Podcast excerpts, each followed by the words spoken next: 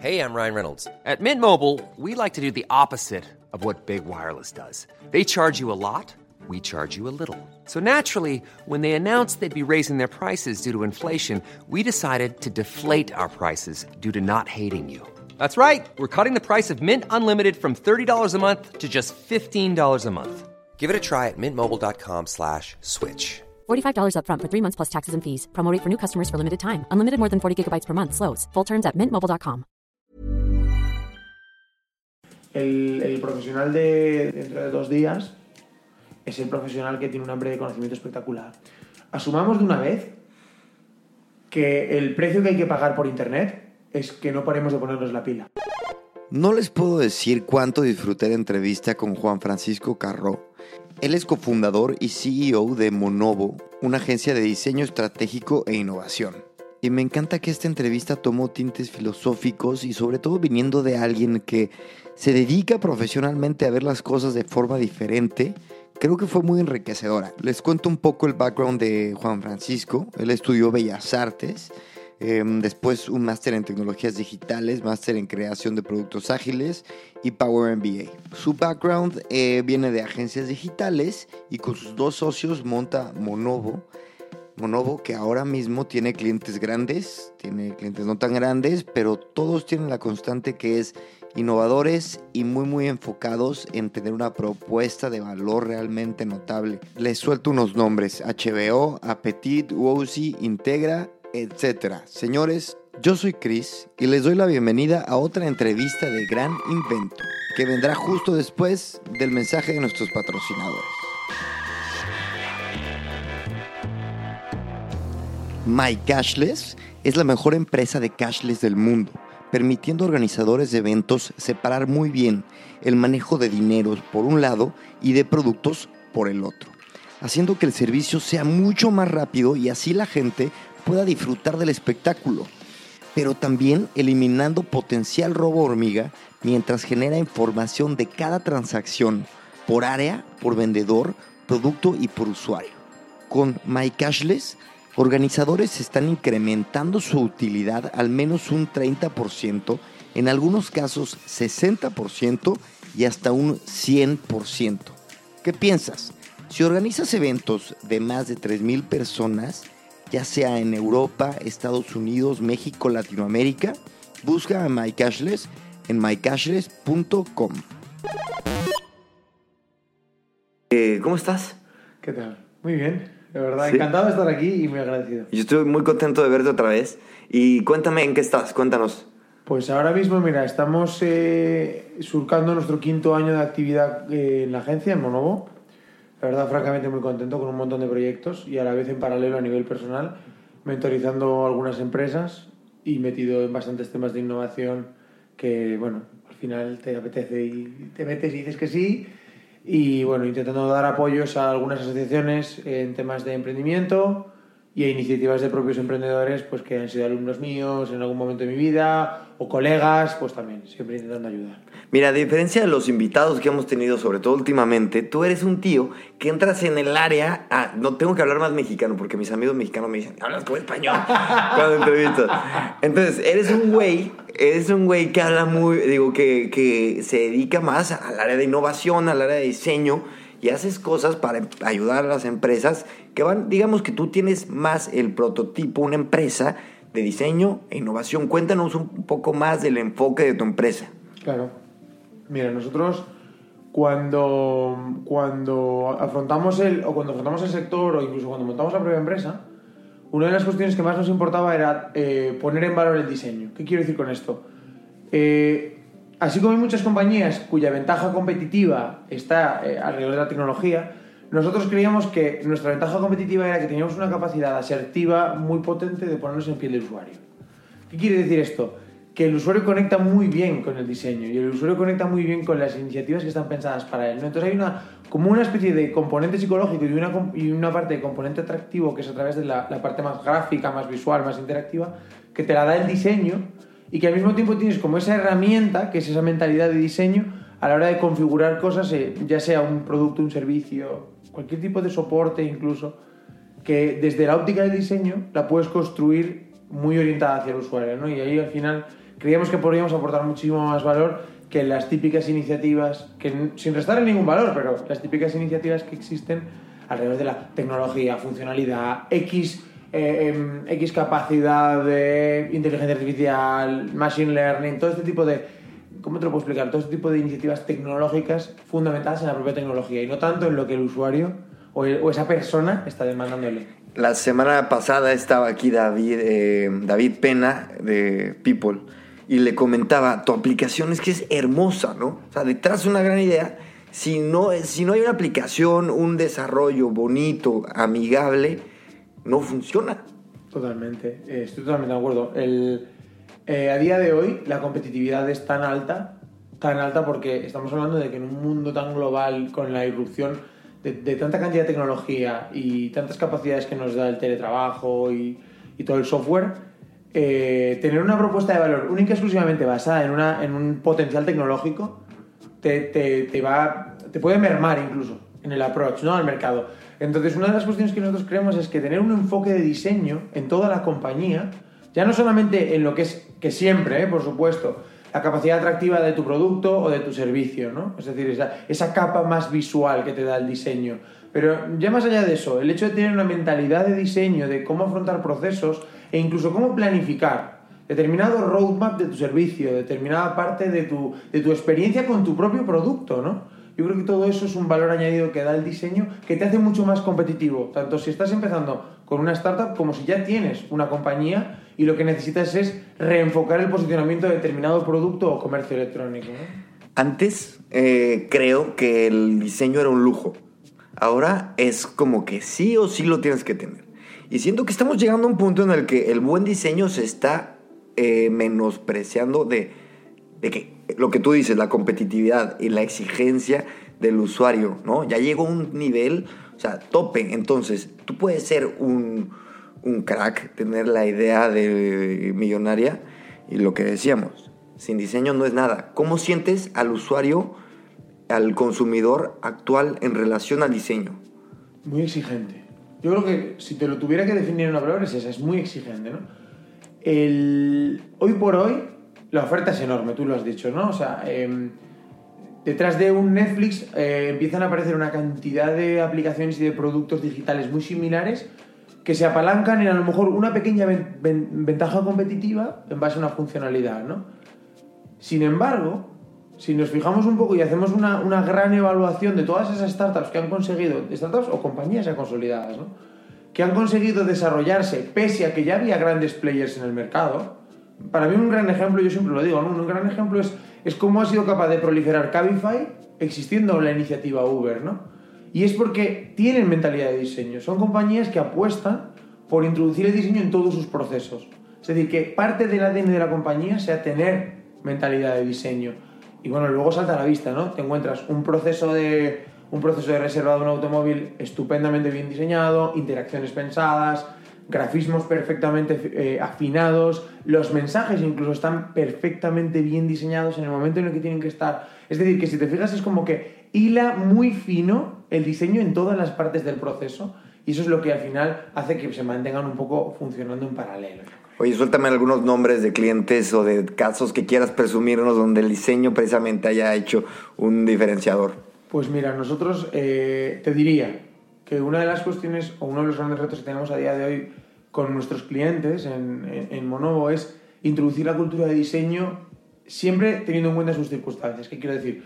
Nosotros hemos trabajado para cuentas pues, como puede ser el caso de HBO, como puede ser eh, eh, startups mucho más pequeñitas como Appetit, ¿vale? En el que el dimensionamiento del cliente es completamente distinto. Pero Appetit me encanta. Pero Appetit es un gran ejemplo. Yo siempre lo digo. Eh, está en el ADN de la compañía. Si tú hablas con Pablo o hablas con Eduardo o hablas con los fundadores, enseguida te das cuenta que en el ADN de estos emprendedores está la cultura del diseño. Sí.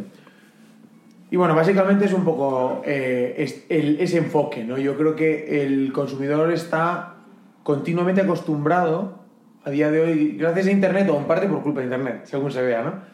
Eh, está acostumbrado a que le impacten miles de iniciativas perfectamente diseñadas. Entonces, si tú realmente quieres hacer un, un buen primer, eh, un gran primer impacto ¿no? en, tu, en tu mercado potencial o en tu, en tu serie de adopters, tienes que hacer un approach con un buen diseño. A veces pasa por ser capaz de acotar bien el diseño, ¿no? Tú antes me estabas diciendo, que me parece súper interesante ese concepto, que el diseño era, era eh, concebido como un lujo y a día de hoy lo tenemos interiorizado como un must dentro de la propuesta de valor. Y estoy de acuerdo, creo que eh, compañías como el caso de Google pues han, han, hecho su, su, pequeña aportación al mundo del diseño en base pues, a darnos pues, determinadas herramientas materiales a toda la comunidad para que puedan trabajar. ¿no? El caso de Google Materials es un ejemplo muy bueno en ese sentido. Y eso lo que ha hecho ha sido, yo creo que en el nivel, en el nivel medio, el nivel medio bajo de lo que es la, cultura de diseño existente alrededor del producto digital, ha subido. Pero sí es cierto que a partir de esa base es donde hay que empezar a construir, ¿no? El, decir, eh, nuestro cliente eh, a día de hoy, ya sea la startup que sea o, la compañía que sea, ¿no? Tenían esta conversación con otro de nuestros clientes que es, eh, que es una compañía hotelera bastante potente en el sur de España y uno de los de las circunstancias a las que se encuentran, ¿no? Eh, es que ¿cómo, cómo, cómo, soy capaz de diferenciar mi propuesta de valor cuando eh, estamos hablando de, de, de, márgenes económicos ínfimos, ¿no? Entonces nosotros lo que, lo que, siempre contestamos es a través de la cultura del diseño.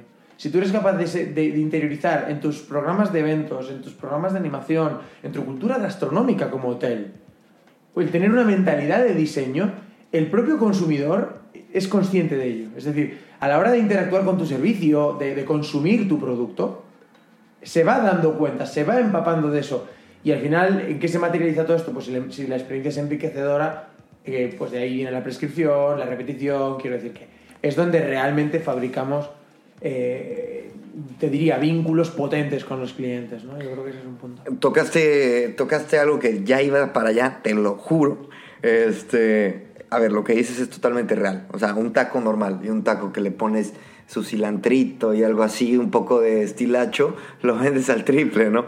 Pero en el tema de la comercialización como agencia de innovación, eh, yo creo que hay, hay un trabajo, este tema siempre lo saco a flote y creo que me estoy proyectando un poco, pero hay un trabajo como de frustración que debe de haber porque, a ver, está tan normalizado el buen diseño que hasta cierto punto ya cobrarlo debe de tener un reto de por medio. ¿Cómo es eso?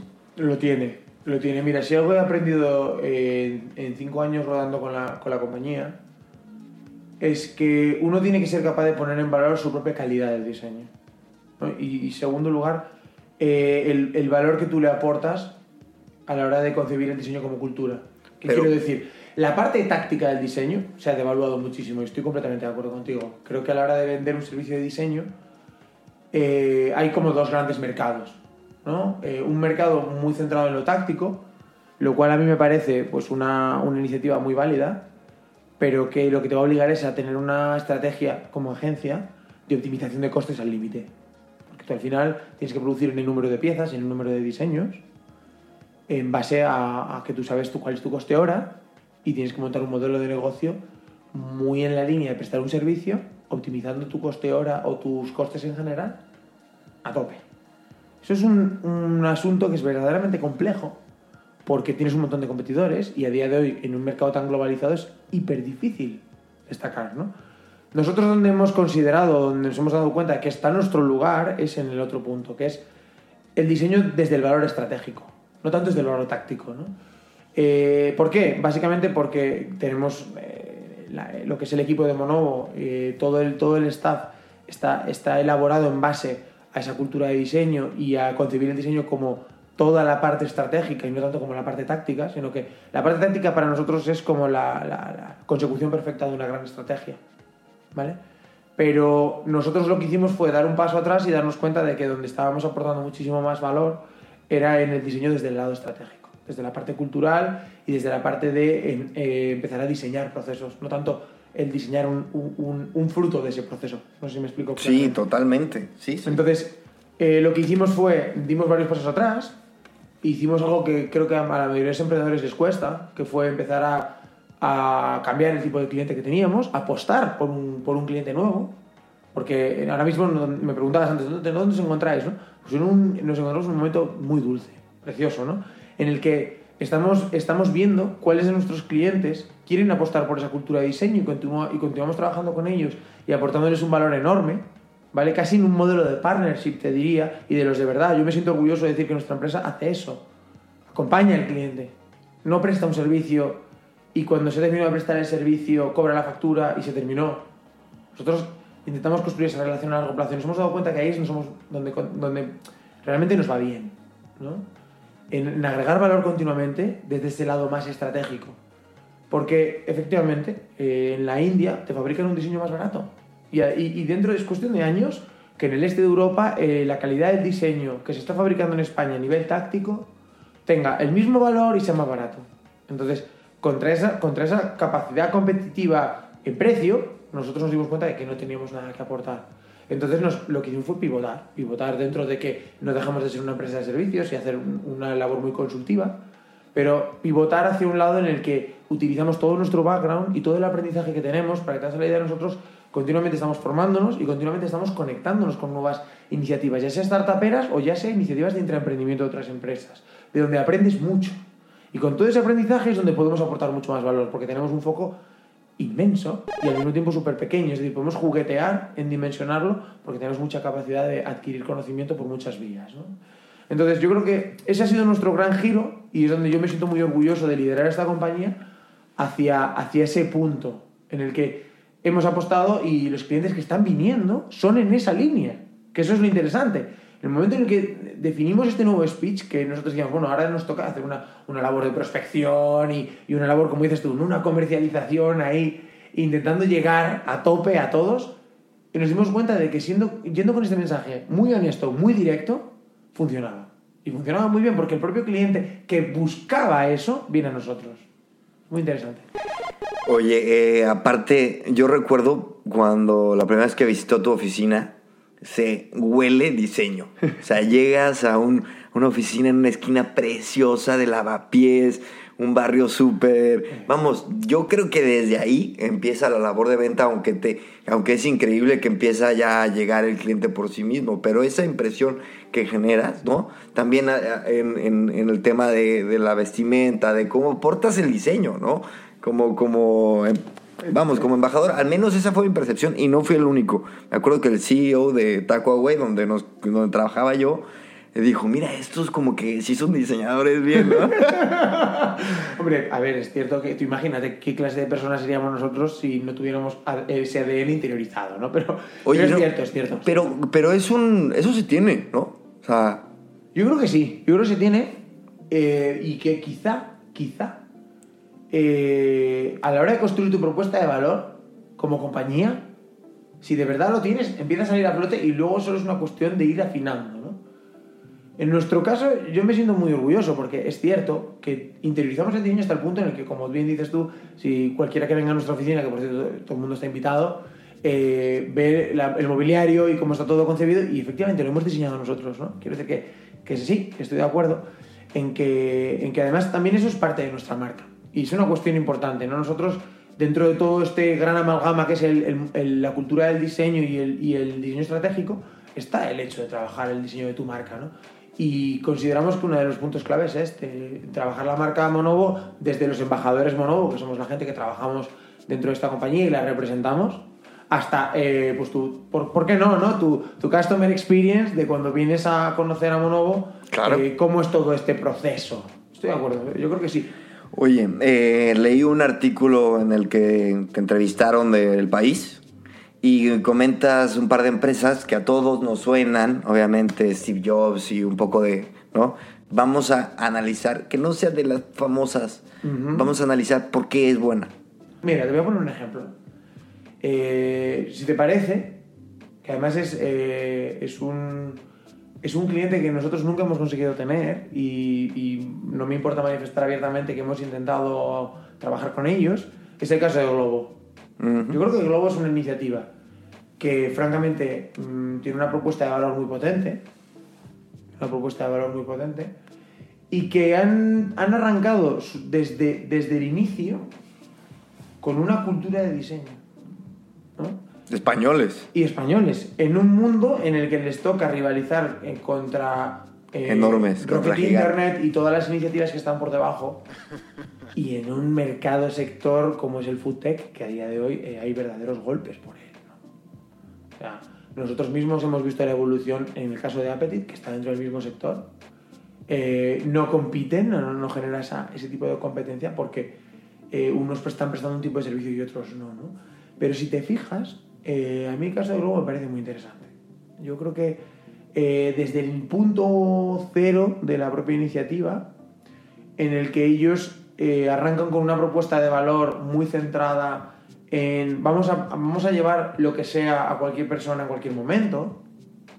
Es, es- es esa mentalidad de planificar muy bien los procesos la que les lleva a redibujar y centrarse inicialmente o hacerse muy fuertes, mejor dicho, en, eh, en dar ese servicio de, de- de delivery de comida.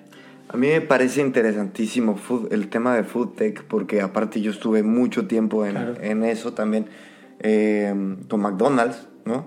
Simplemente que aparte tiene, tenía una alianza fuertísima con Globo y, y sí, sí, hasta hace Totalmente. no mucho. Y sí, me, toca, me, to- me, me tocó verlo de cerca mucho tiempo. Y te digo, aparte la competitividad de, de ese, yo creo que es lo, lo maravilloso del capitalismo, en realidad. La competencia lleva a, a- a- a la perfección, o sea, lleva proceso y a la innovación, ¿no? Claro. O sea, también el tema, por ejemplo, Appetit tiene unos grandes competidores que me encantan, ¿no? Yo soy súper fan de, de este rubro, no lo hubieras tocado, güey, que me voy a quedar aquí hablando de, de toda la competencia, güey. Pero, pero sí, por ejemplo, es increíble cómo puedes cambiar un, un proceso. Yo me di cuenta, Uber Eats cambió, y yo soy usuario de Globo y de Uber sí. Eats, y te, te confieso que últimamente más de Uber Eats, porque tienen una tontería, que es que cambiaron el domicilio, te lo recuerdan desde un inicio, ¿dónde estás? Porque imagínate cuánto dinero perdían de, de que le pusieras, estás en casa del amigo con unas copas encima y le pones que te lo lleven. Le ha pasado a todo el Es mundo. a decir, aquí no le ha pasado que de repente, incluso, bueno, a mí me ha pasado, el hecho de eh, estás esperando tu pedido, recibes una llamada del, drive, del rider y te dice, ¿dónde estás? No, ¿dónde estás tú? Y en realidad el driver, o sea, el rider, perdóname, está en otra de tus direcciones guardadas. Y eso habla porque, de que somos unos consentidos del diseño, que no tenemos ni, ni la dedicación para ver la mm, dirección No. y, y decir, a ver, voy a revisar un- mi pedido. No, ya asumimos que la tecnología y el diseño lo van a resolver por nosotros. Estamos de acuerdo. Eh, uno de los- uno de- yo creo que dentro de toda esta exigencia ¿no? que, que tiene el, el consumidor y el, el cliente, como queramos llamarle, eh, dentro de toda esta exigencia está el, exigirle al diseño que sea lo más resolutivo posible para darnos la información lo más mascada posible para que completemos los procesos lo antes posible, porque parece que estamos programados para eh, quedarnos satisfechos gracias a esa inmediatez. Pero, claro, tú analizas eh, cualquiera de estas iniciativas evidentemente tiene que tener un pequeño margen de error tecnológico y de diseño. Pensemos que, es más, yo creo mucho en el diseño progresivo, en el sentido de que no paras de claro, estar claro. continuamente perfilando y mejorando tu solución, ¿no? Para mí, el gran diseño es amigo eterno del Agile, ¿no? De, de la capacidad de, de iterar o de la capacidad de trabajar en ciclos cortos punto a punto, ¿no? Pasito a pasito.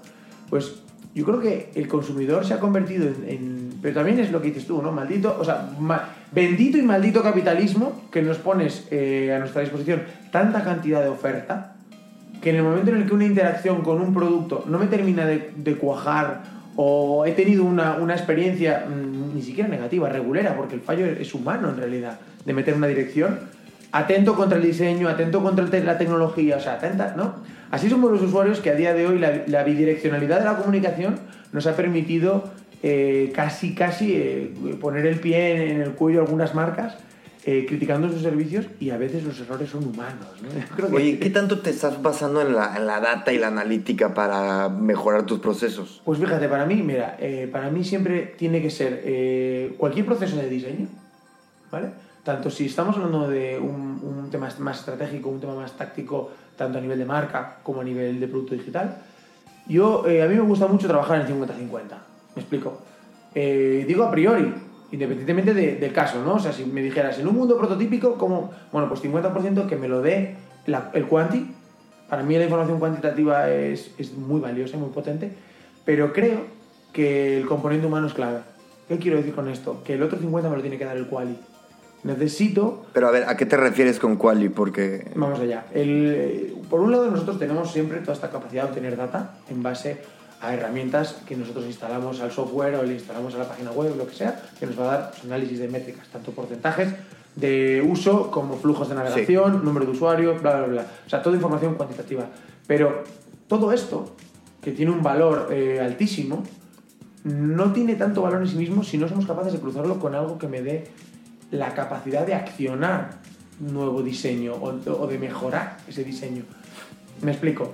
Si nosotros hacemos un análisis cualitativo y lo cruzamos con el cuantitativo, es decir, mm, hacemos entrevistas con usuarios, medimos la percepción y las sensaciones. Recordemos que el diseño va muy ligado a las emociones. Sí, claro.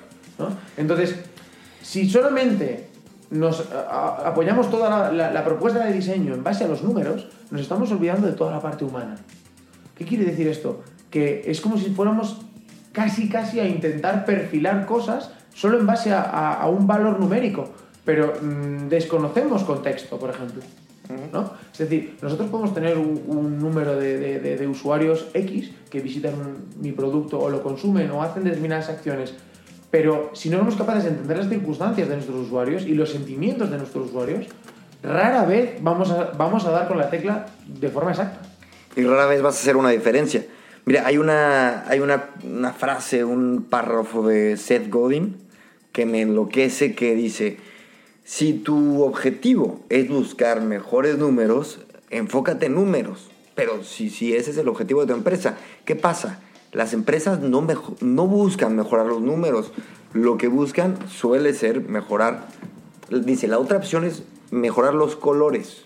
O sea, si este compra, si esta compra va- vas, la vas a volver a hacer, bueno, mejora la experiencia, mejora la sensación, trata de medir emociones, qué tanto aportaste a un...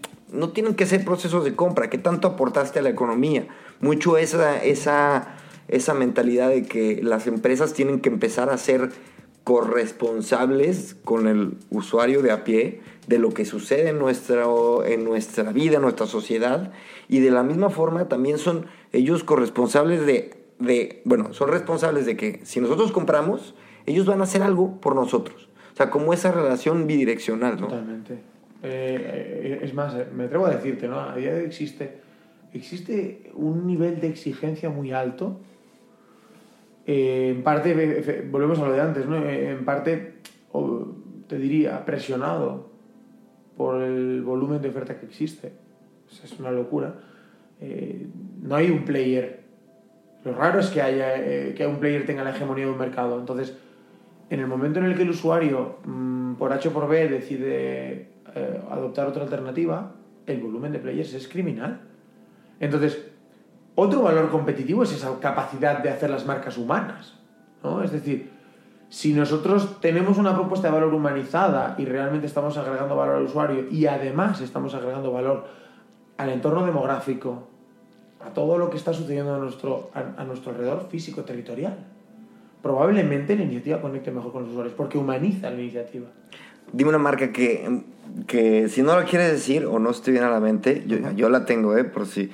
Eh, una marca que sientas que le está faltando eh, una sensibilidad humanizadora. Hay muchas, yo creo. A ver, Yo creo que, yo dame creo que hay muchas. Mira, tres. Me voy a atrever, yo me voy a atrever más. Me voy a atrever más con los sectores. Ok. ¿Vale? Eh, yo te pongo un ejemplo. Para mí el, el, sector, el sector banca todavía está a años luz de humanizar su, su discurso. Y están invirtiendo y muchísimo. están gastando una auténtica barbaridad, ¿no? Eh, no creo que sea tanto por la falta de expertise ni, ni, ni, ni por la falta de recursos, porque efectivamente están eh, invirtiendo, incluso están fichando gente con mucho talento. ¿Es por la cultura? Probablemente tenga que ver con la transformación que están sufriendo a nivel interno. Ujú. Yo creo que hay un punto muy importante. Y por otro lado está eh, que es, un sector, yo creo que es uno de los sectores que más se ha obligado a sí mismo a ser rentable y a ser eh, un sector eh, mega racional numérico.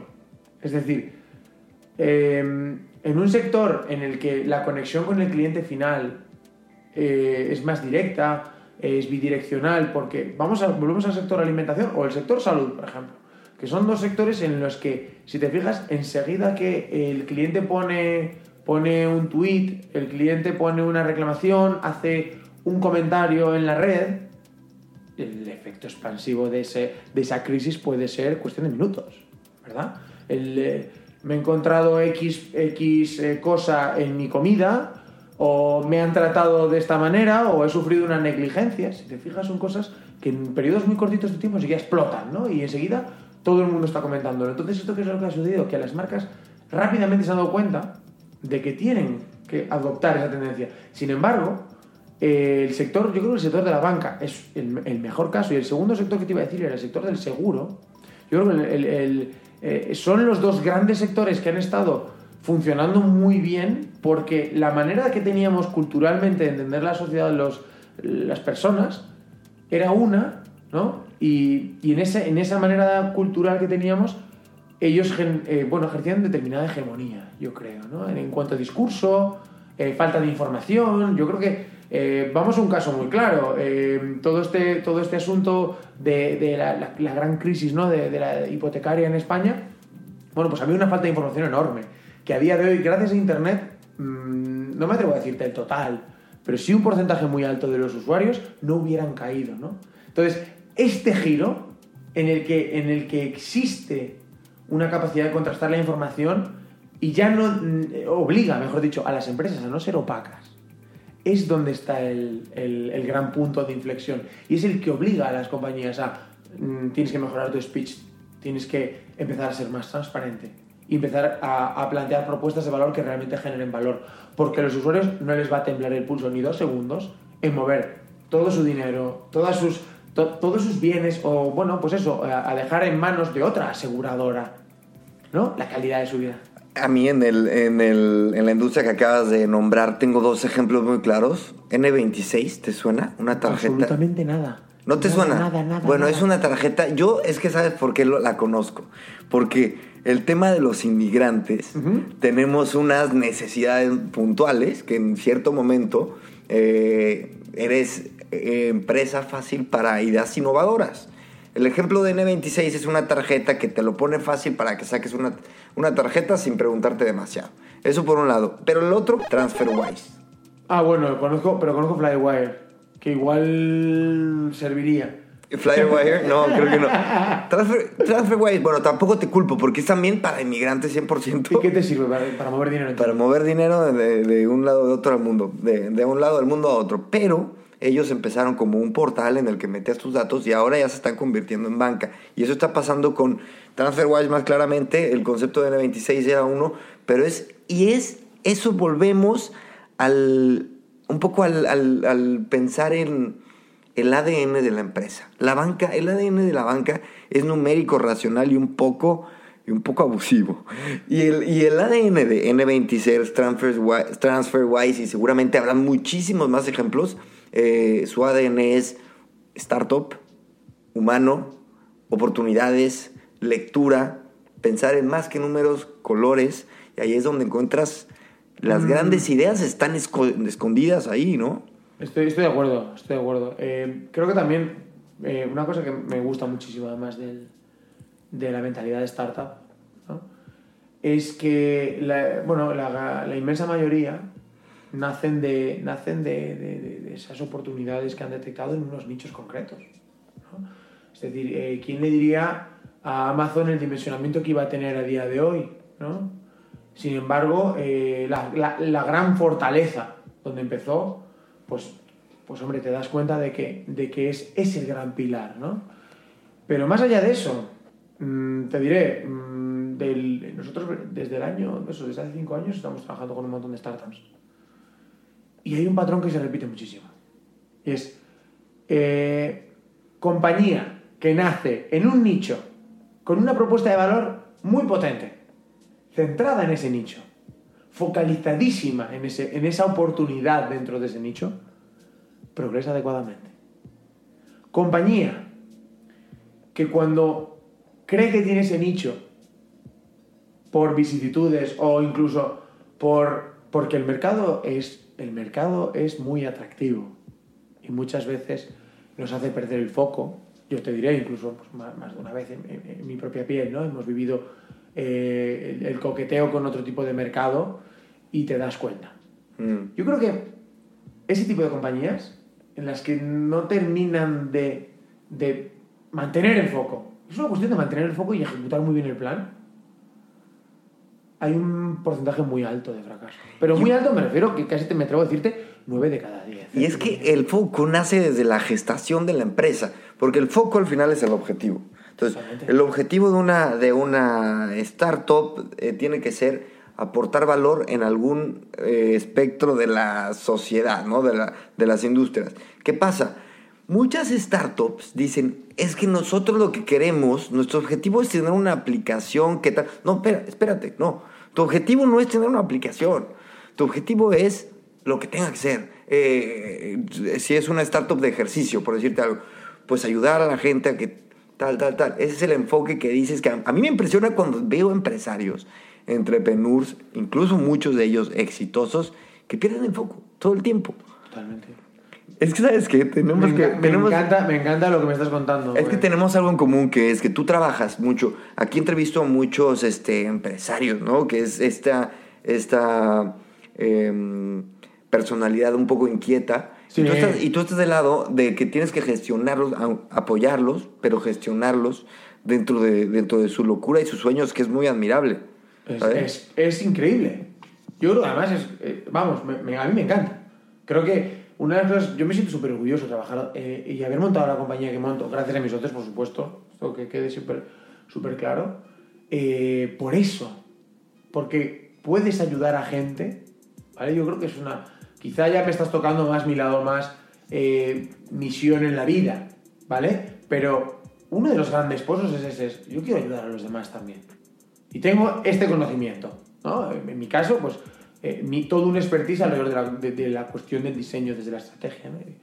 Pero, pero es eso, el, ellos tienen una, un- una inquietud, una capacidad y, bueno, una energía que Bueno, tú, tam- tú también, tío. Yo la tengo, porque he sido, porque emprendo, ¿no? Porque emprendo. Pero, pero es cierto que, claro, en la, en la forma que tenemos de emprender las, las compañías como la mía, en la que somos un- pues es una firma que, que damos una labor consultiva, no crecemos exponencialmente como una startup. Entonces no nos enfrentamos ni a rondas de financiación que te pueden, mm, bueno, no solo te pueden diluir, sino que te pueden eh, suponer obligaciones altísimas y unos niveles de responsabilidad muy altos, ¿no? Eh, nosotros, pues en el caso en el que tú, cuando tú estás montando una iniciativa como, como es el caso de Monovo, lo haces en base a tu financiación y eres tú el que arriesga y apuestas, pero en ningún momento eh, adquieres la... sin- bueno, en nuestro caso, quiero decirte, pero adquieres la obligación de irte a una serie de resultados eh, sí o sí para mantener una valoración, para poder seguir escalando, creciendo.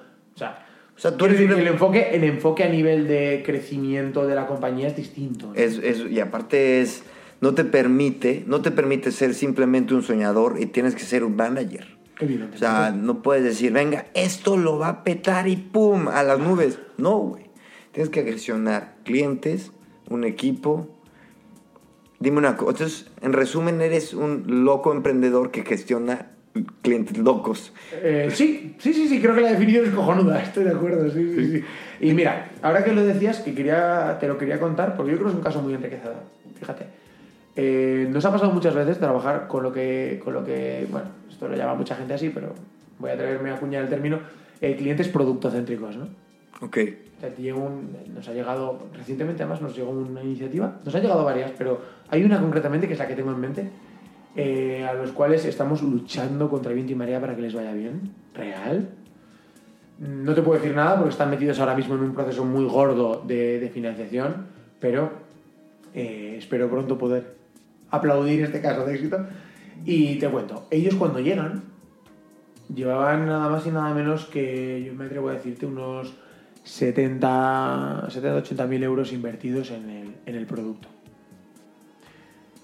Y la problemática no era de su capacidad de imaginar la funcionalidad del producto, era precisamente que se habían obsesionado tanto con el producto que no habían pensado en ningún momento en el delivery del producto. En el valor.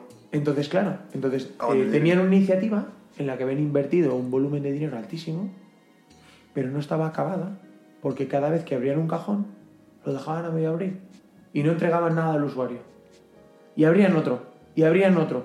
Y abrieron tantos que de repente llegaron, llegaron a un punto que yo creo que es algo que podemos aportar las compañías que no estamos, eh, no somos tan startuperas, que no tenemos que escalar y ser tan, tan, eh, tan petardazo, ¿no?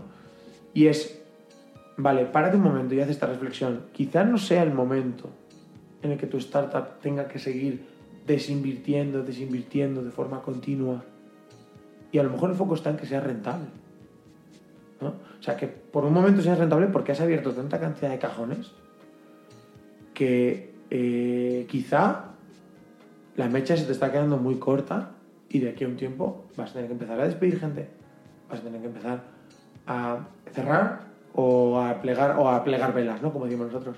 Entonces, esa mentalidad mola, porque tú te puedes sentar con un emprendedor y decirle, es que yo estoy orientado a rentabilidad, mi compañía, entonces te puedo ayudar en este sentido y lo, y lo voy a hacer además encantado. ¿no? Entonces, en este caso lo que hicimos fue, vale, de todo este plan que tenéis, que es maravilloso, por cierto, porque además es que es, un proyecto muy interesante, es una aplicación con un tema de- de inteligencia artificial muy potente por detrás.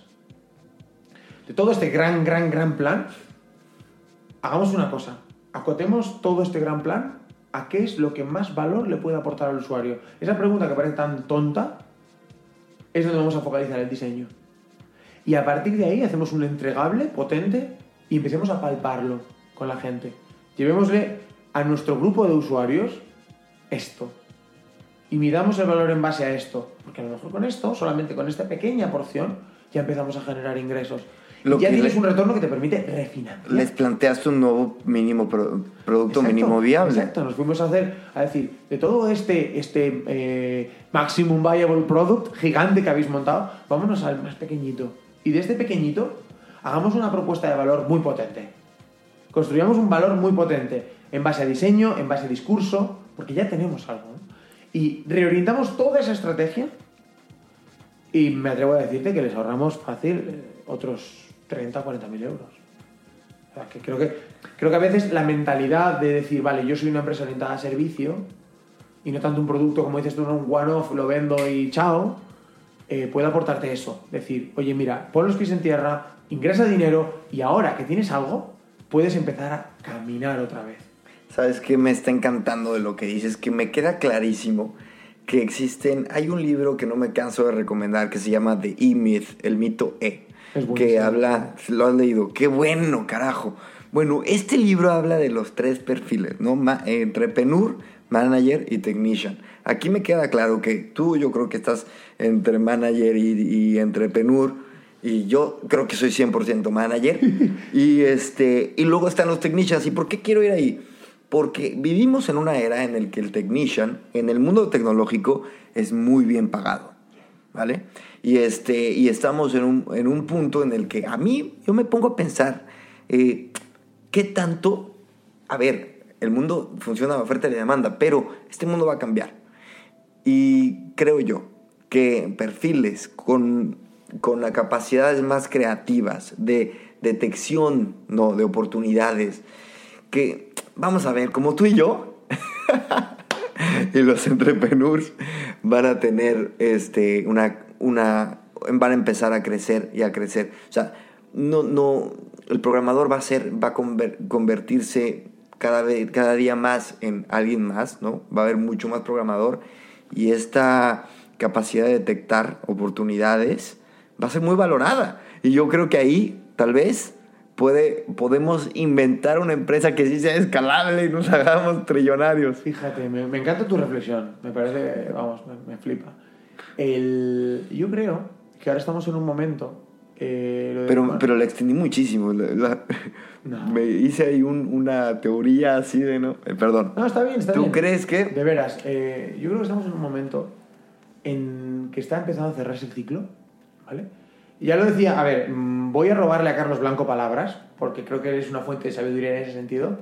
Y él siempre dice, ¿no? Que eh, el mercado demanda y la gente va a oferta, ¿no? Es decir, el mercado hace unos años demandaba unos profesionales del marketing digital que no existían y de repente, ¡boom!, ¿no? Y ya sobran. El mercado colapsado de, de- de profesionales de marketing digital, ¿no? Y de repente el mercado se dio cuenta de que tenía demasiados eh, pro- profesionales del marketing digital, pero no tenía quien fabricara esos productos digitales para esos profesionales del marketing digital. Y entonces el mercado empezó a demandar eh, desarrollo. ¿no? Yo siempre hago una analogía.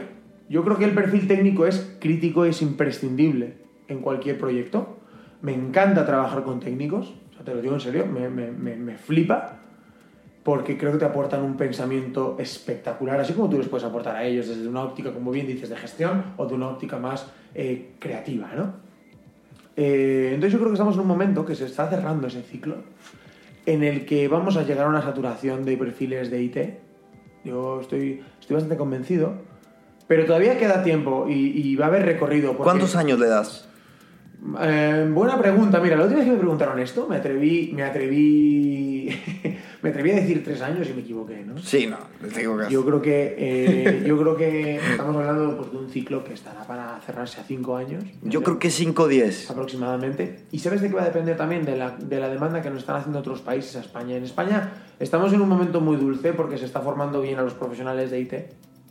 ¿Vale? El sector IT ha hecho una cosa que, así como, fíjate, lo voy a aplaudir y voy a darle una colleja a mi sector, ¿no? Así como el sector diseño no lo ha hecho, el sector IT puso en valor la capacidad de crecimiento para el ecosistema emprendedor nacional eh, los perfiles IT y por eso están tan bien valorados. Y sumándole eso a la capacidad formativa que te decía, bueno, pues de repente nos encontramos con que tenemos un país repleto de desarrolladores con una capacidad mm, medio, medio alta, en el que, bueno, pues muchas empresas o muchos otros países se los están llevando, ¿no? Entonces, ¿qué sucede? Que se cotiza más alto. Eso está claro. Ahora bien, vámonos a, a esos 5 o 10 años vista. Yo creo que efectivamente vamos a, a- No la vamos a pagar la sobresaturación de perfiles, porque los perfiles IT son lo suficientemente capaces e inteligentes de, de pivotar, ¿vale? Y van al siguiente punto, que es lo que te quiero contar, que yo creo que es donde- hacia donde podríamos ir. Pero el perfil IT se va a ver en un momento, van- va, yo siempre digo, vamos a ver automatizado tantas cosas que no va a hacer falta gente que las vuelva a desarrollar para que se automaticen. Ujú. Entonces vamos a vivir una criba del sector en el que los profesionales más válidos, que me enorgullece decir que en España tenemos muchos, se van a quedar liderando esas compañías desde un, desde un rol muy, muy gestor, y ahí es donde voy a empezar a enlazarme con el siguiente punto, y vamos a tener eh, una reducción en lo que es la mano de obra, ¿no? El es decir, la cantidad de perfiles IT que a día de hoy salen de las escuelas. Yo creo que ese es un poco el, panorama. ¿Por qué? Pues porque además tenemos potencias mundiales, como puede ser el caso de la India, eh, China, incluso Latinoamérica. Empiezan a, a- surgir eh, granjas de desarrolladores potentes, cada vez mejor, porque es cierto que hace unos años tanteabas el mercado de cómo funcionaba el desarrollo fuera de España, incluso, bueno, más, más- en estos mercados, ¿no? Y la India, China... en- Y se notaba, Y se era, era notaba. muy bajo el nivel. El nivel era, era bajo. Sí, Realmente sí. veías que, que lo que se lo que se estaba fabricando, el- la, la calidad de código que se fabricaba en España o en Europa, Estados Unidos, comparado Sí, era a superior, tal, era, era era superior. el día y la noche, ¿no? Pero es cierto que esto empieza a cambiar, ¿no? Entonces, este, este cambio contra, contra eh, lo que nos está sucediendo en este país, pues va a, va a ser, va a ser lo mismo siempre. Ley de oferta y demanda, eh, cuando un dos perfiles hacen lo mismo y uno pide 10 veces más que el otro, las empresas se van a orientar, a- que están orientadas al éxito, se van a orientar a la rentabilidad. Y van a decir, bueno, pues me quedo con esto. Y entonces yo creo que ahí es donde viene la siguiente mutación, que es lo que a mí me interesa. Y es, creo que los perfiles IT van a... mm, Muchos ya lo están haciendo y es algo que a mí me gusta mucho siempre destacar en ellos, eh, porque son un colectivo muy potente y creo que son un gran pulmón para la sociedad.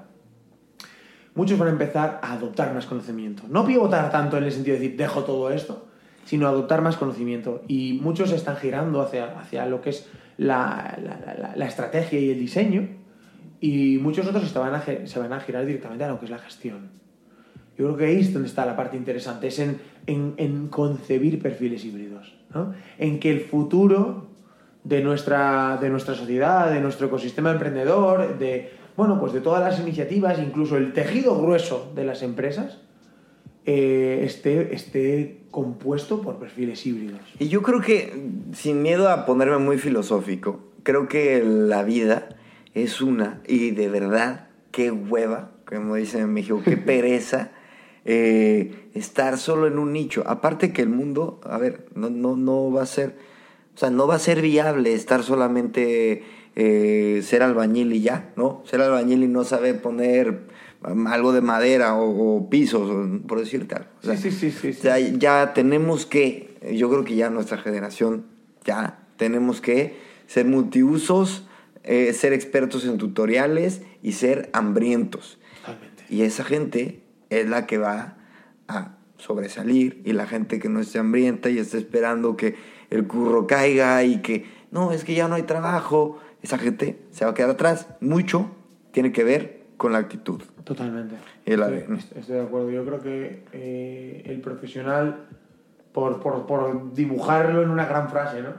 El, el profesional de, de- de- de dentro de dos días es el profesional que tiene un hambre de conocimiento espectacular. Yo no, cuando, cuando tengo la, la oportunidad de dar charlas o dar clases, o incluso cuando estoy tutorizando, mentorizando, digo, asumamos de una vez que el precio que hay que pagar por Internet es que no paremos de ponernos la pila. Mm. ¿no? Yo creo que es ese. el- Qué buena reflexión, ¿eh? Podría ser la introducción de... Pues adelante, yo es lo que lo voy a poner de introducción. Yo, vamos, lo que tú quieras. Pero yo creo que es ese, ese es el punto, ¿no? Asumamos de Ambición, una vez, repitamos, asumamos de una vez que el, el precio que tenemos que pagar de, por internet es que no, tenemos, no nos podemos... No debemos dejar de aprender. ¿no? Lo dije pésimo. No pasa nada, ya lo tienes, o sea, que. Oye, dime una cosa, ¿a dónde vas? Bueno, Pues me encanta esa pregunta. Esa pregunta. Eso es bueno, porque quiere decir que el futuro es prometedor. Sí, sí, sí, sí. Fíjate, mira, eh, yo tengo muy claro, yo tengo muy claro, eh, hace, hace un par de años me hice una reflexión ¿no? de estos momentos que te vas de vacaciones y, y tienes algo de tiempo para poder... Te fumaste un porro. No, no, no, no hizo falta. Eso es lo mejor de todo. Que no hizo falta. Mira, eh, tuve la, la suerte de sentarme a, a parar a pensar. ¿no? Yo siempre que me voy de vacaciones me llevo como cinco libros completamente distintos de tema. Así si me apetece leerme algo, siempre tengo oferta, ¿no? Claro, bien bueno, hecho. pues después de leerme, me estaba leyendo, hay un libro, unos libros de, los que a mí más me gusta, que es el de, el de Peter Thiel, de, de 0 a 1, From Zero to One. Yo siempre lo recomiendo a, a emprendedores y a gente que está conectada al mundo tecnológico, empresarial, este este mundo de la innovación que estamos palpando. Siempre recomiendo este libro, ¿no? Yo creo que es como... Me, me encanta cómo dibuja el horizonte. Me flipa, ¿no? En ese sentido. Entonces, me estaba, lo estaba releyendo y entonces cerré el libro y, me di- y dije, bueno, ahora llega el momento de, de contestar una pregunta que no la contestas habitualmente y deberías pensarla. Y es, ¿hacia dónde vas tú? ¿no? Pues lo que, un poco lo que, lo que tú me decías.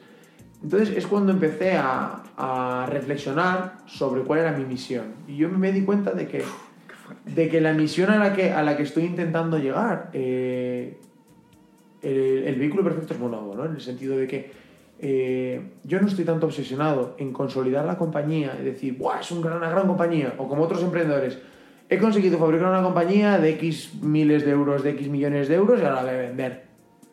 Sino, espera, voy a utilizar todo el conocimiento que yo tengo para construir un vehículo que nos permita llegar a donde queremos, ¿no? Y en mi caso, me he dado cuenta de que uno de, los, de mis grandes objetivos es ayudar a los demás. Ayudar a los demás con mi conocimiento, que quiere decir que desde el diseño, desde la capacidad que yo tengo, apoyar iniciativas. Es decir, eh, en el momento en el que puedo poner expertise, conocimiento, pues aportar ese valor, ¿vale? Y en el momento en el que pueda, pues invertir en, ese tipo de, de asuntos, ¿no? Yo creo que ese es el punto, porque creo mucho en la capacidad de innovación y porque creo mucho en ese horizonte en el que es la tecnología el- la gran herramienta para desarrollar el largo plazo del ser humano. Ese es un poco el, el- foco, ¿no? Entonces, todos mis esfuerzos están centrados en eso. Tanto la labor que hago a nivel eh, en Monovo, empresa, ¿no? Pues es lo que hablábamos antes de acompañar y ser partner de muchos emprendedores o de muchas empresas que quieren entrar a esa mentalidad, ¿no? De, de- de decir, hoy por hoy la realidad ha cambiado y fabricar tornillos ya no me sirve de nada, ¿no? Porque los van a fabricar en la India 10 veces más barato. De aquí a 10 años, más tarde, más temprano, me han comido la tostada, ¿no? Pero además, a, ni- a nivel formativo, sea, pues también me, voy en esa línea. A los alumnos que tengo, a las tutorizaciones, mentorizaciones, charlas, hackatones a los que voy, siempre me oriento a eso, a decir, voy a intentar a los demás, ayudar a los demás a proliferar en, ese tipo de, de ideas e iniciativas que ellos tengan. Entonces, mi misión es esa. Es todo este conocimiento, intentar ponerlo y ayudar a los demás en todo lo que yo pueda. ¿Sabes qué es una locura del de tener un podcast?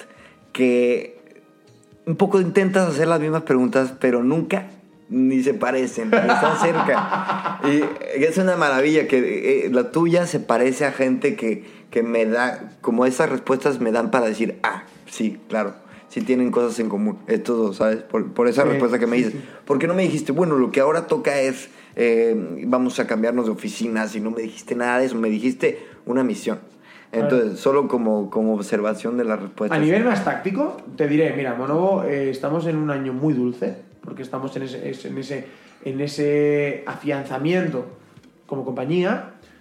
Eh, no estamos, mm, ya te digo, es que eh, va, muy, va muy ligado a mi misión. ¿Sientes No que ya- tenemos la obsesión de crecer como compañía. ¿Sientes que ya pasaste la cuesta, digamos, de la empresa que están haciendo? Sí, sí, sí, sí. sí. Sí, Nosotros, nosotros pasamos, mm, por hacerte un dibujo muy rápido, lo- el primer año fue durísimo, durísimo, real. eh, ¿A quién se le ocurre montar una empresa en plena crisis? Bueno, a nosotros. Sí, sí, y de, así, y de diseño. fue así y... Innovación. Y, y, bueno, creo que también nos dio un aprendizaje espectacular en ese punto, ¿no? A partir de esos primeros años de, de sufrir más, pues ya te focalizas en otro tipo de cosas. Pero fíjate que los últimos dos años, y además hablo por mí y hablo por mis socios, que estamos súper alineados en esto, eh, nuestro foco no está en eso. Nos hemos dado cuenta que lo que hay que hacer es hacer un gran trabajo y agregar valor a los demás. Qué a partir cracks. de eso, la empresa crece. A partir de eso, te vienen clientes nuevos. Pero, no o sea, el foco que teníamos antes o que pudimos llegar a tener y que tiene mucho seguramente gente que nos está escuchando y no por ello es, es- peor o es mejor, es distinto, lo hemos abandonado, que es nosotros ya no tenemos que estar orientados a facturar en el número de euros al año o ya no, no. Se, se trata de, vamos a hacer un gran trabajo. Vamos a hacer un gran, gran trabajo. Porque en ese gran trabajo está que te prescriba otro cliente. En ese gran trabajo está en que te llamen otros clientes porque has hecho eso. ¿Tú sabes la cantidad de gente que nos ha llamado para hacer curros como el que hicimos para Appetit? Pues te sorprendería, ¿no? Pero, pero todo el mundo sabe que Monovo está con Appetit. Y aún así nos llaman. Esto es un poco el, el punto, ¿no? Eh, y eso es en base al gran trabajo. Nosotros creemos en eso. ¿Por qué? Porque además nos hemos dado cuenta de que nosotros entramos a trabajar en un mercado en el que ya están eh, grandes compañías con un músculo financiero mil veces superior al nuestro. Entonces, mm, ¿por qué voy a ir a darme bofetadas con la gente? Cuando puedo crecer en base a hacer gran trabajo. ¿no? Es un poco, pues giramos ese speech y estamos orgullosos de ello. Es, uno, es como un poco la gran ventaja de ser un underdog. De Sí. que tienes esa libertad de, ¿sabes qué? Si este trabajo me... Si este proyecto me apasiona lo suficiente, le voy a cobrar la mitad, pero lo voy a hacer crecer espectacular. Y, o- y- Es, es- es también el, el fabricar relaciones a largo plazo. O sea, Mm. quiero decir que eh, voy a un ejemplo de mi competencia con una compañía con la que hemos trabajado. ¿vale? Todo, todo el mundo conoce Everis en España Sí, sí. y todo el mundo sabe el tremendo caso de éxito que ha sido Everis, ¿no? Eh, compañía, fundada en España, eh, de la cual tengo, me siento súper orgulloso de decir que conozco a Fernando Francés, de la cual de aquí, desde, aquí le mando un, abrazo enorme y un saludo gigante porque creo que es, de las, es una persona que tiene mucho que enseñar a los demás y los demás mucho que escuchar de él, ¿no? Y fíjate, en su momento Virgen Extra, que es, que es, bueno, pues es un, un competidor del mercado, quizás un- una agencia mucho más, más en- orientada al nivel gráfico y menos al estratégico como nosotros. ¿Virgen bueno, Extra? Virgen Extra. ¿Vale? O sea, fíjate, ¿no? En el caso, eh, ellos apostaron por Everis. Y fíjate tú por dónde. Everis le devuelve el favor y durante los mejores años del crecimiento de Everis, la agencia de brand de Everis ha sido Virgen Extra. ¿No? Es un aprendizaje que hay que tener en cuenta. Yo creo que esa es la recompensa al trabajo. Ese es el, el trabajo paga. El trabajo duro te acaba pagando. ¿Por qué? Pues porque si has apostado, has agregado valor, lo has puesto todo y los, los emprendedores que están al otro lado han sido igual de honestos que tú con ellos, va a funcionar. Oye, dime una cosa. A ver, tú y tus socios, eh, o tus socios y tú, eh, tienen mucha energía y tienen una, están alineados, visión, tal. ¿Esto cómo lo transmites al resto del equipo?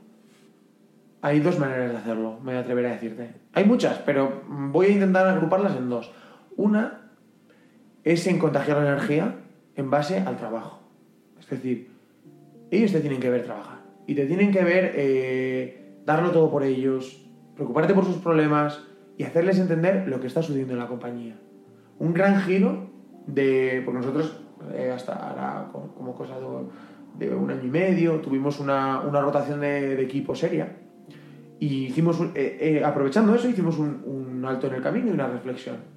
Y nos dimos cuenta de que un aspecto interesante, o que por lo menos queríamos probar, y resulta que funcionó, era empezar a hacer partícipes mm, del global de la propuesta de valor al equipo. Y de repente nos dimos cuenta de que el equipo no solo le flipaba la iniciativa, ya no era entrevistas a alguien y le dices, eh, pero el proyecto te gusta. No intentes conseguir el trabajo, sino cuéntame sino que la gente empezaba a implicarse hasta tal punto que tenemos eh, empleados que nos traen proyectos y clientes nuevos.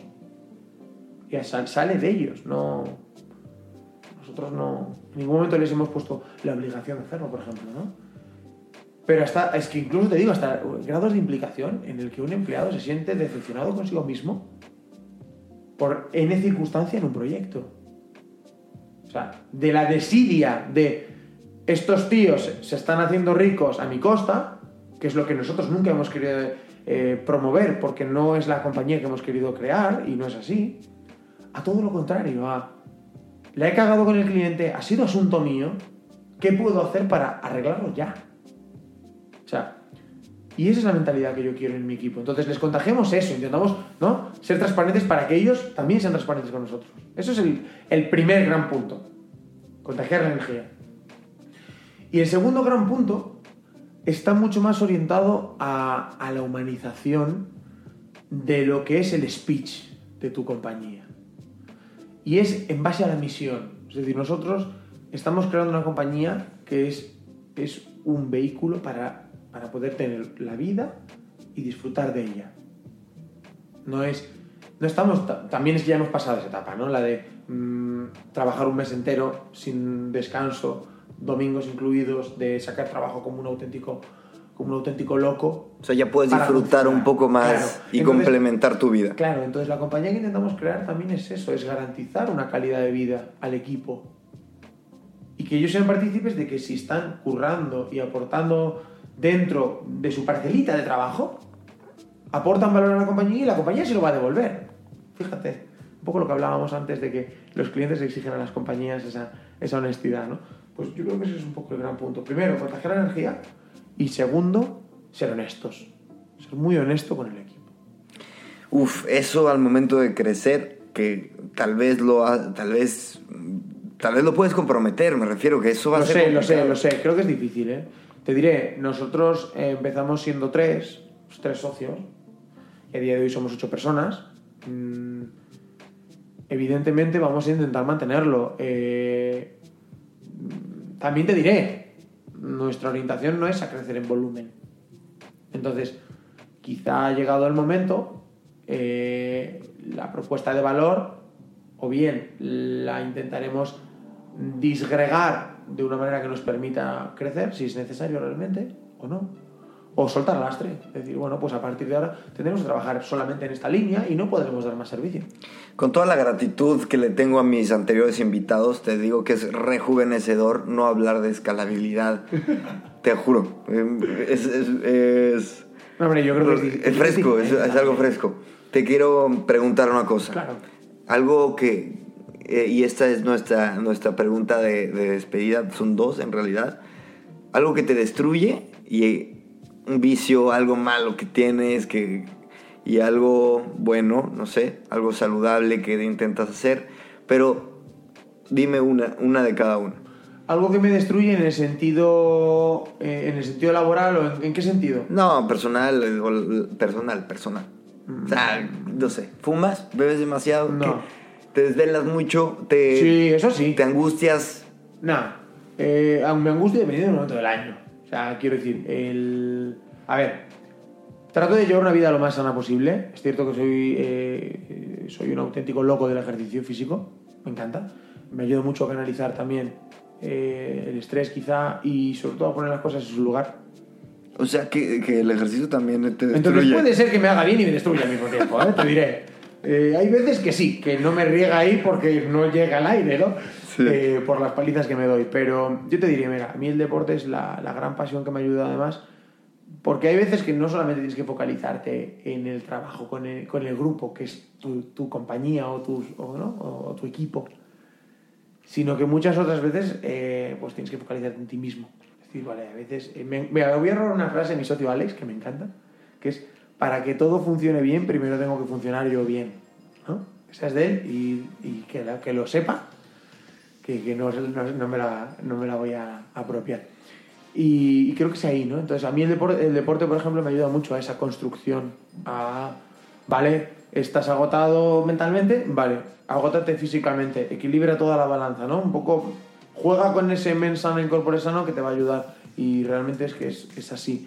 Y muchas otras veces te ayuda a, a lo que es el, el reto contra ti mismo, ¿no? Es decir, bueno, eh, tengo que ser capaz de demostrar a mí mismo que puedo hacer esto.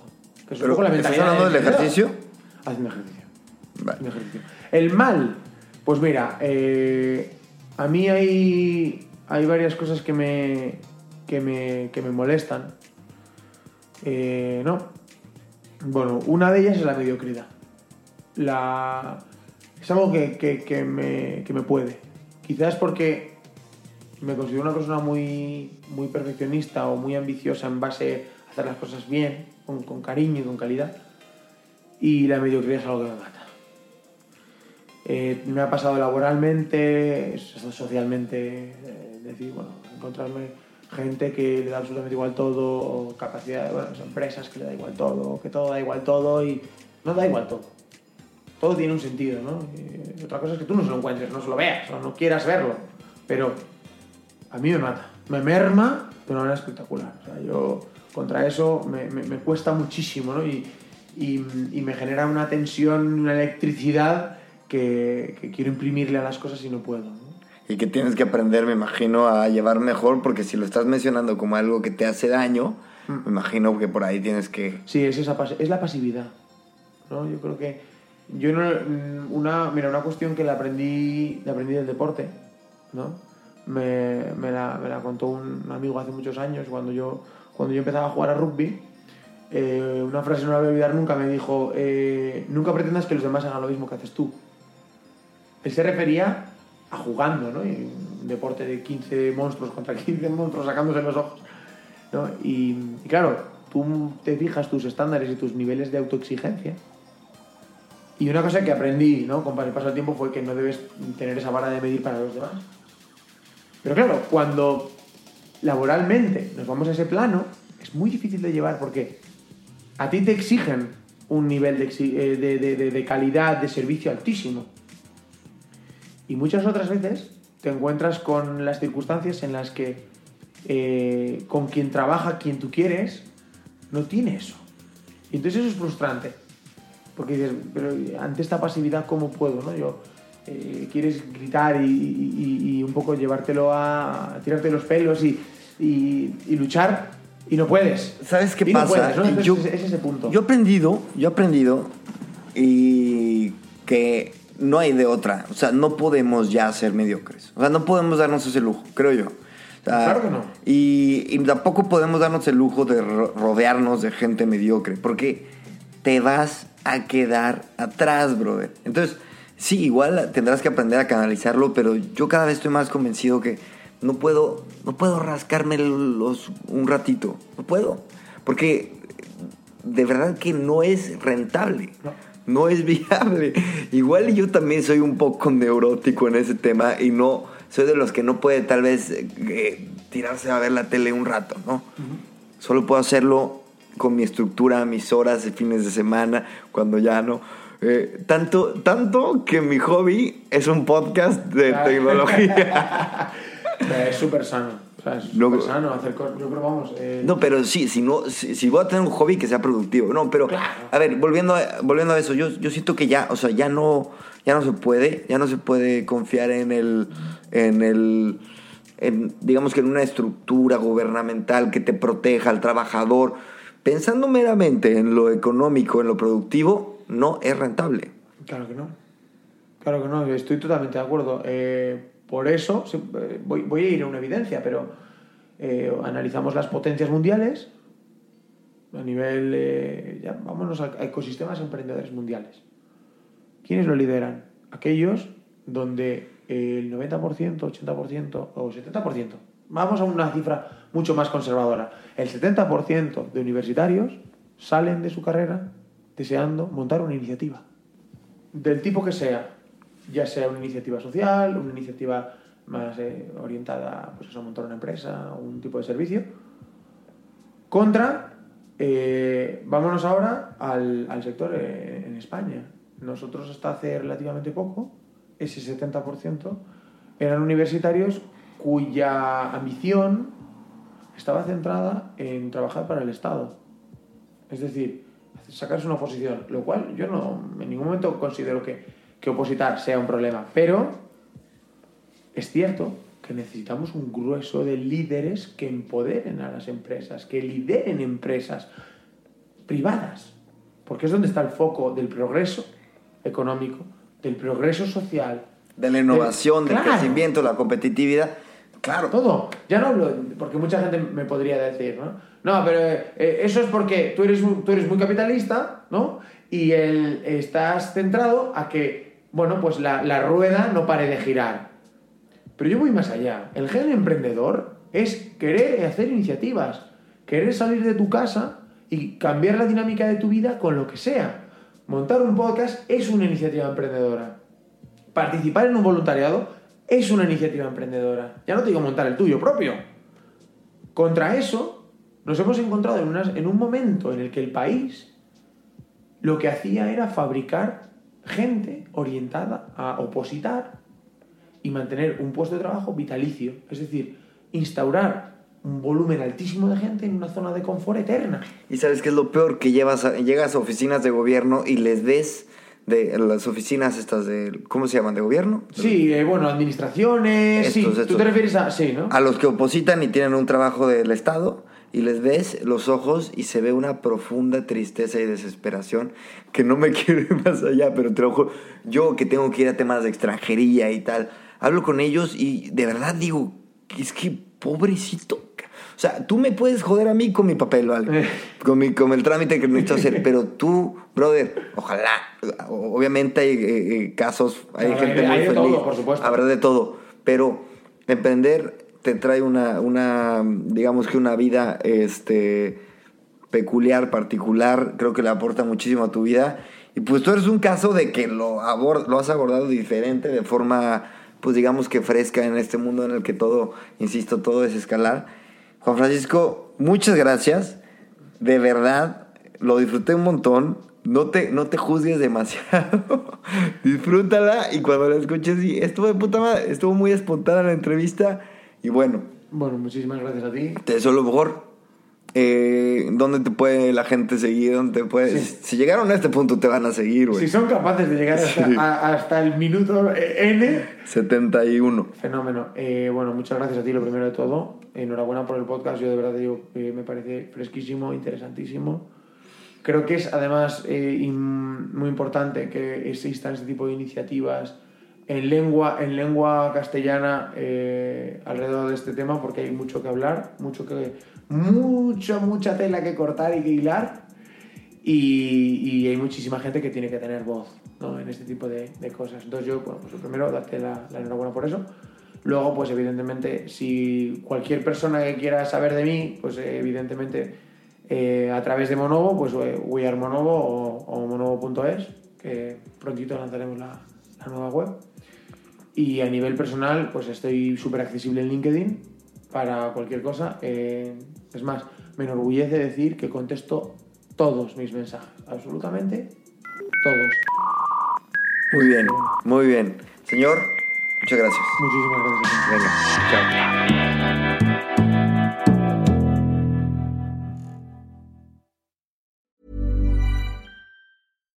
Hi, I'm Daniel, founder of Pretty Litter. Cats and cat owners deserve better than any old-fashioned litter. That's why I teamed up with scientists and veterinarians to create Pretty Litter. Its innovative crystal formula has superior odor control and weighs up to 80% less than clay litter. Pretty Litter even monitors health by changing colors to help detect early signs of potential illness. It's the world's smartest kitty litter. Go to prettylitter.com and use code ACAST for 20% off your first order and a free cat toy. Terms and conditions apply. See site for details.